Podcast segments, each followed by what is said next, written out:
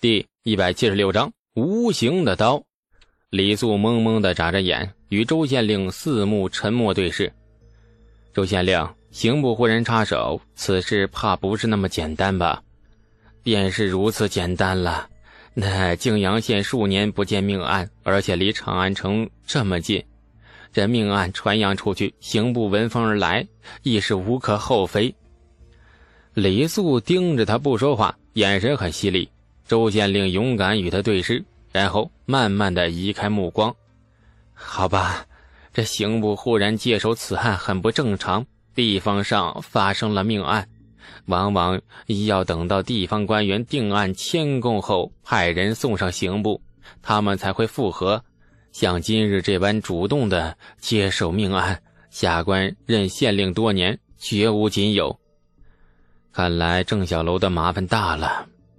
周县令沉默半晌，李县子，下官敬你当初治好天花，救本县百姓于水火，又对大唐社稷立有大功。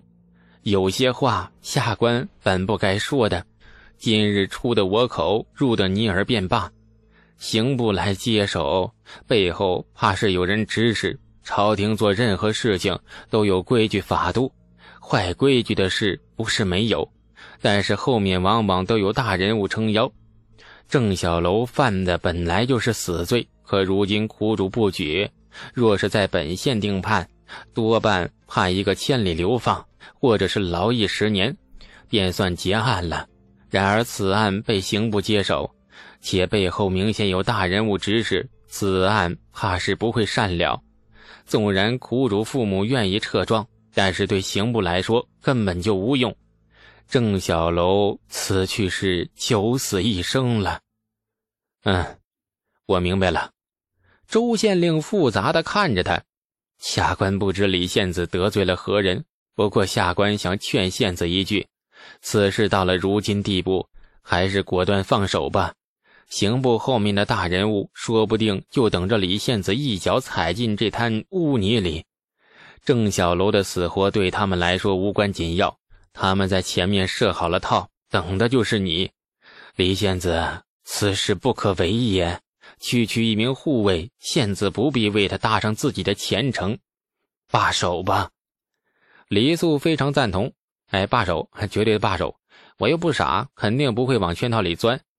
其实认真说来，我与郑小楼并不太熟，能为他做到这个地步，已然是仁至义尽了。他自己作死，怎么能够连累的我呢？不救了，说什么都不救了。这种人太危险，留在身边只会给主家惹祸。早就一刀把他砍了。周县令呆呆地看着他，没想到前一刻还在为郑小楼奔走呼告，下一刻马上变了画风。虽然道理没错，而且他也是这样劝李素的，然而。你这翻脸未免翻的也太快太彻底了吧？说好的主仆情深呢？说好的义薄云天呢？哎呀，这李县子真是……哎呀，周县令想夸夸的识时务，酝酿了半天，只能干巴巴挤出一句：“这个真是能屈能伸呐。”李素露出了歉疚之色。这几日太过叨扰县令大人。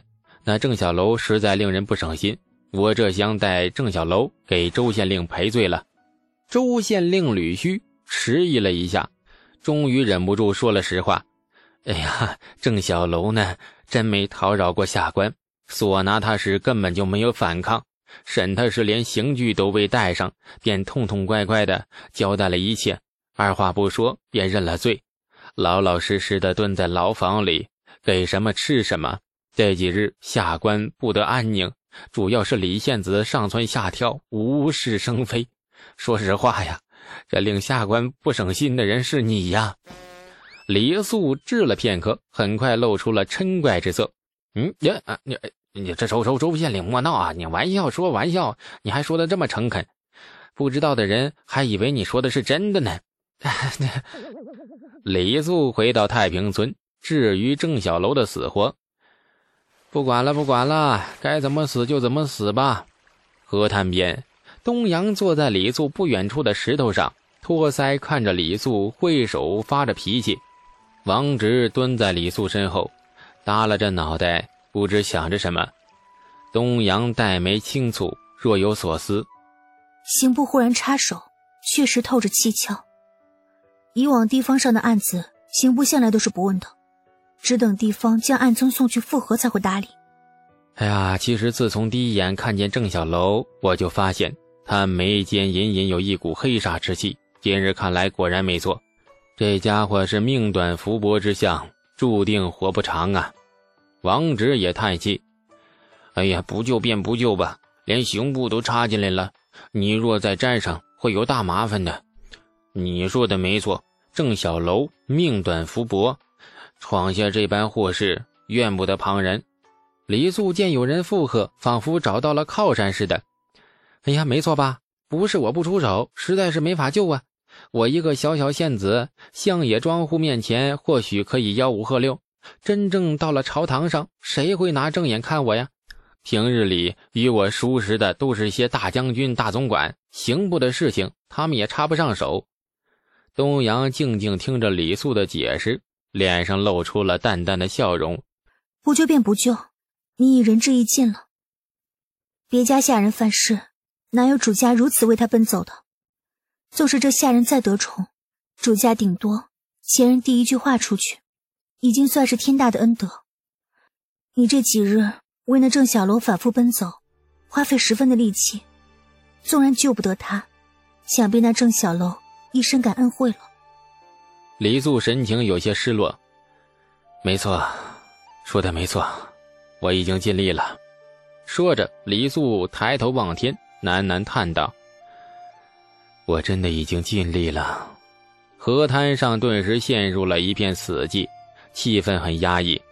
李素面带几分疲惫之色，呆呆地看着河水出神。王直垂头不语，手里捏着一块小石子儿，在沙地上不知画着什么。东阳见李素罕见的露出了消沉之态，不由得分外心疼，悄悄看了一眼王直，静静走到李素身前。第一次当着外人的面，勇敢的牵住了他的手。要不，东阳咬了咬下唇，迟疑了一下。要不，我进宫去求一求父皇，或许父皇能看在我的面子上。李素断然摇头。唉，这件事情既然刑部接了手，朝臣们想必都知道了，事情已闹大，你父皇不可能为了你而徇私情。再说了，死的是一个贱籍丫鬟和一个富户地主的儿子，闹上朝堂刑部以后，这件事情便不仅仅是两条人命的事了。东阳和王直一知道李素说的没错，于是垂头黯然不语。沉默中，李素反手握紧了东阳的手，东阳的小手很冰凉，已是深秋时节，空气里带着凛冽的寒意。河滩边，寒风乍起，吹皱秋水。那一片枯黄的落叶被风吹的是挣脱了枝桠，空中奋力摇曳出生命里最后一丝生机后，终于无力的落在了河面上，随波逐流，静静飘向了未知的方向。直到落叶的影子消失不见，李素收回了发呆的目光，眼中却露出了。那一丝锐利的光芒，像刀锋，无坚不摧。方才无力耷拉着腰杆，无声间渐渐挺直拔高，稳如山峦。东阳离他最近，也最先发现他的变化。见他此刻整个人都焕发出与方才完全不一样的神采，微微吃惊之后，嘴角亦绽开了一抹动人的笑容。垂着头，李素静静的开口：“我。”本是乡野一小民，盛世里只求温饱富足，趋吉避凶，远离祸乱。可是，可是我不能只为活着而活着。郑小楼尚能够为一个素不相识的人发出不平之名，我李素亦是堂堂男儿大丈夫，怎能不如他？怎敢不如他？东阳痴痴地盯着李素许久。红着脸，慌忙垂下头，不让他发现自己此刻的模样有多么迷醉。你不怕刑部吗？不怕刑部背后那个人？怕，我怕的要死啊！这样的大麻烦，我恨不得躲得越远越好。但是不知怎么回事，总觉得有一把无形的刀抵在身后，我若退缩一步，那把刀便会刺穿我的良心。五十年以后，当我老了，回忆今日种种，我会不会因为今日的退缩而后悔终生？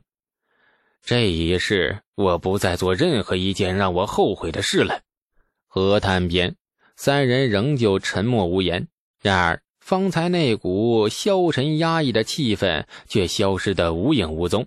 现在的沉默，仿佛像一根被点燃的引线的火药桶，只等着他在静谧中爆出巨响。一直没有说话的王直，终于说到了实际的话题。就郑小楼，便不得不跟刑部周旋，背后指使刑部的人，到现在都不知道是谁。该咋办呢？这一年来，我在长安城里广结善缘，朝中权贵与我交好者甚多。自问从未得罪过人，除了一个。王直呆怔片刻，眼睛亮了：“这东宫太子，不能肯定是他。这一年我做过不少功绩，或许无意中得罪了人，无意中拦了别人的去路。但是眼下来看，我仅知的敌人只有太子。”我们只能先假定是他在背后搞鬼，然后呢？刑部既然接了手，我们索性把事情闹大，先把这趟浑水搅浑，越浑越好。良心这个东西对李素来说很是陌生。总的来说，李素是一个有点正邪不分的人，做事和做人一样懒散随性。对一个只想懒惰悠闲过完一生的人来说，正与邪在他眼里根本就不重要。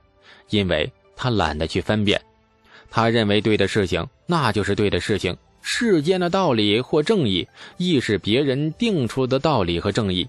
人为何要活在别人画出的条条框框里呢？再说了，分辨对错正邪很累的，懒得变了，觉得怎么样那就怎么样吧。亲爱的听众朋友，感谢您的收听。去运用商店下载 Patreon 运用城市。在首页搜索海量有声书，或点击下方链接听更多小说等内容。